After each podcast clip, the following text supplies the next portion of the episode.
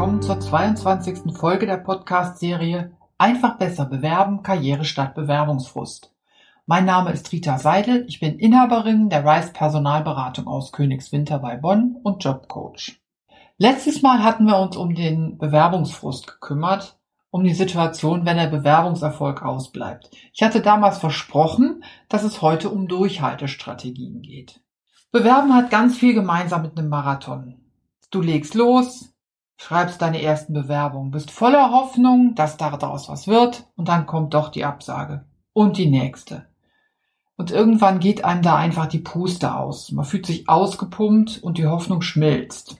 Das ist gefühlsmäßig eine ganz schöne Achterbahnfahrt. Wie? Hat schon wieder nicht geklappt? Und kaum mal findest du in der Absage einen Hinweis, was du beim nächsten Mal besser machen kannst. Aber das ist es ja eigentlich, um das es dir geht. Nur bloß wie. Aber ich kann dich beruhigen, Bewerbungsüberflieger gibt es ganz selten.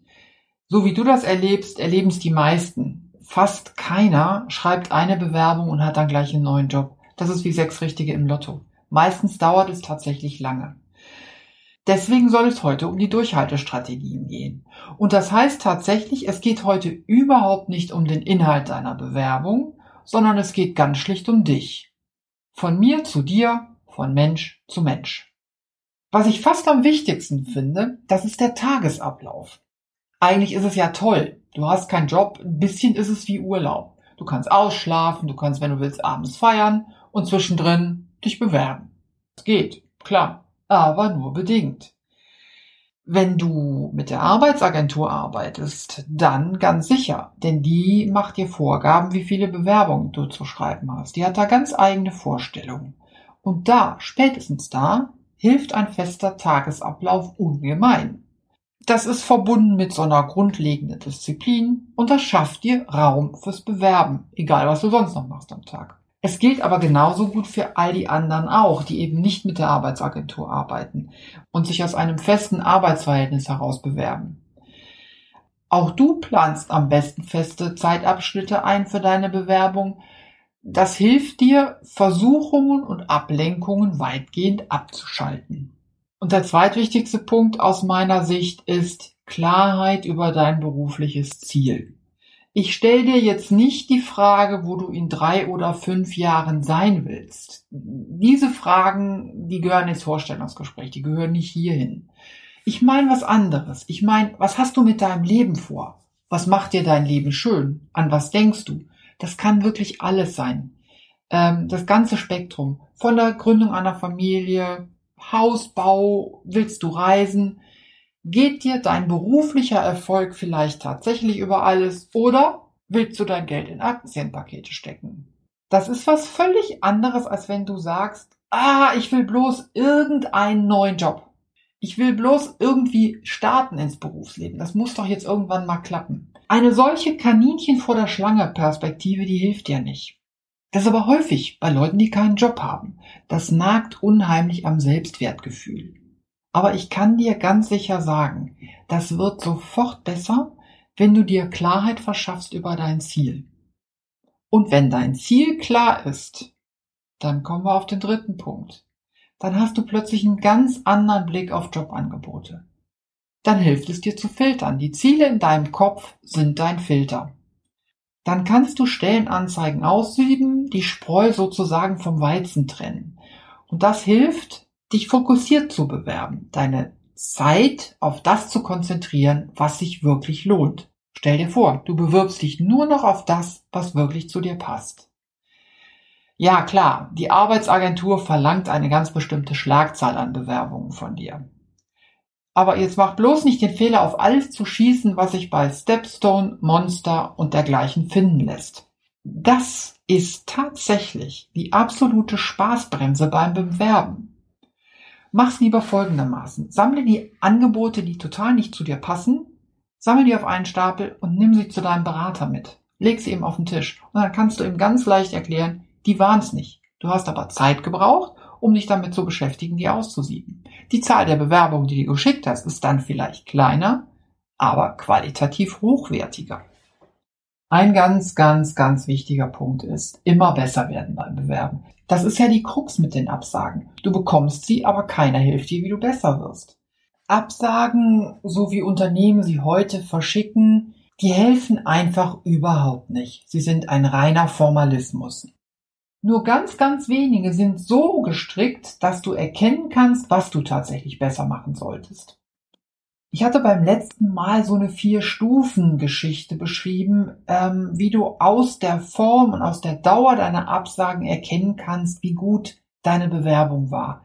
Es ist zwar immer noch eine Absage, aber man kann sie analysieren. Und das solltest du tun, denn das hilft dir, deinen Standpunkt zu bestimmen. Von da aus zu definieren, was du besser machen kannst, ist deutlich leichter. Anfangs habe ich von dem Tagesablauf gesprochen. Da gibt es aber nicht nur das Thema Bewerben, Schlafen, Essen etc., sondern plane dir auch Zeit ein für dich. Tu dir selber was Gutes, am besten jeden Tag. Und wenn du merkst, dass du in einer Bewerbung feststeckst und einfach nicht weiterkommst, dann hilft manchmal ein Spaziergang oder auch ein bisschen auspowern, ein bisschen Sport machen. Das macht den Kopf frei und danach geht's besser. Und die Unternehmen gehen in der Regel sehr sachbezogen mit Bewerbung um. Sie sind nicht unbedingt nett zu Bewerbern. Wenn die Unternehmen, bei denen du dich bewirbst, aber nicht nett zu dir sind, dann heißt das noch lange nicht, dass du auch nicht nett zu dir sein solltest. Im Gegenteil.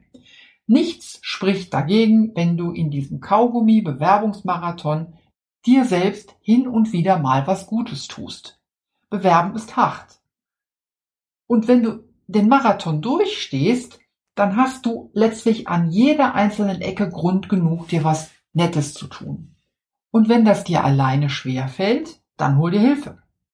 Du findest bestimmt jemanden in deinem Freundeskreis oder in deiner Familie, der dich einmal die Woche anruft und dir ein bisschen Zeit spendiert. Und jetzt verrate ich dir mal ein Geheimnis. Bewerben ist nicht nur für dich manchmal super zäh, sondern auch für die Leute, die deine Bewerbung lesen. Es hat sich rund um das Thema Bewerben so eine Standardskultur etabliert. Das macht man so und das muss immer so sein. Und ich stelle gerade im Moment fest, dass sich da unheimlich viel bewegt. Nehmen wir nun mal das Bewerbungsfoto. Ich wette, wenn du ein Foto siehst, kannst du sofort entscheiden, das ist ein Bewerbungsfoto oder das ist keins. Bewerbungsfoto haben eine ganz eigene Struktur. Und ehrlich gesagt, du findest die langweilig, ich finde die langweilig und die Unternehmen, die die Bewerbung kriegen, auch. Wie wär's dann mal mit der Überlegung, wie willst du dich präsentieren? Wer bist du und wie bringst du das im Bild zum Ausdruck? Das ist nicht so schwer, wie sich das anhört. Darüber reden wir beim nächsten Mal. Anschreiben schreiben findest du wahrscheinlich doof, oder? Da bist du nicht die Einzige oder der Einzige. Ich sag dir aber auch, die Menschen, die sie lesen müssen, die finden das Anschreiben lesen auch doof. Die haben in der Regel auch nur ganz wenig Zeit dafür. Es ist immer wieder dasselbe, es ist lästig und es kommt nicht viel dabei rum. Und deswegen stelle ich im Moment fest, ich lese mich da gerade so ein bisschen durch, dass auch bei Anschreiben sich die Kultur zu ändern scheint. Der Lebenslauf ist und bleibt der Hauptbestandteil deiner Bewerbung. Eigentlich geht's doch bei der Bewerbung darum, Interesse zu wecken. Und das geht am besten ohne dieses starre Konzept von, das macht man immer so. Das ist ja fast wie ein Korsett, das dich einschnürt. Und gerade mit den Themen Bewerbungsfoto und Anschreiben, da tut sich so viel, dass ich dir zumindest beim nächsten Mal, aber wahrscheinlich auch noch beim übernächsten Mal eine ganze Menge erzählen kann, was du da anders machen kannst. Und ich glaube, ich kann dir das so erzählen, dass da plötzlich ein Spaßfaktor drin steckt. Weg mit dem, das macht man immer so und hinzu, so machst du das. Aber das sehen wir beim nächsten Mal. Jo, bewerben ist ein Marathon. Und das braucht nicht nur das richtige Equipment, es geht vor allen Dingen dabei um die Einstellung. Die Einstellung macht den Gewinner. Vielleicht können dir meine Durchhaltetipps ja dabei helfen, dass dir das Bewerben in Zukunft leichter fällt. Ich würde mich freuen. Für heute bedanke ich mich jedenfalls für dein Interesse und freue mich, wenn du beim nächsten Mal wieder dabei bist. Ich sage Tschüss für heute, deine Rita Seidel.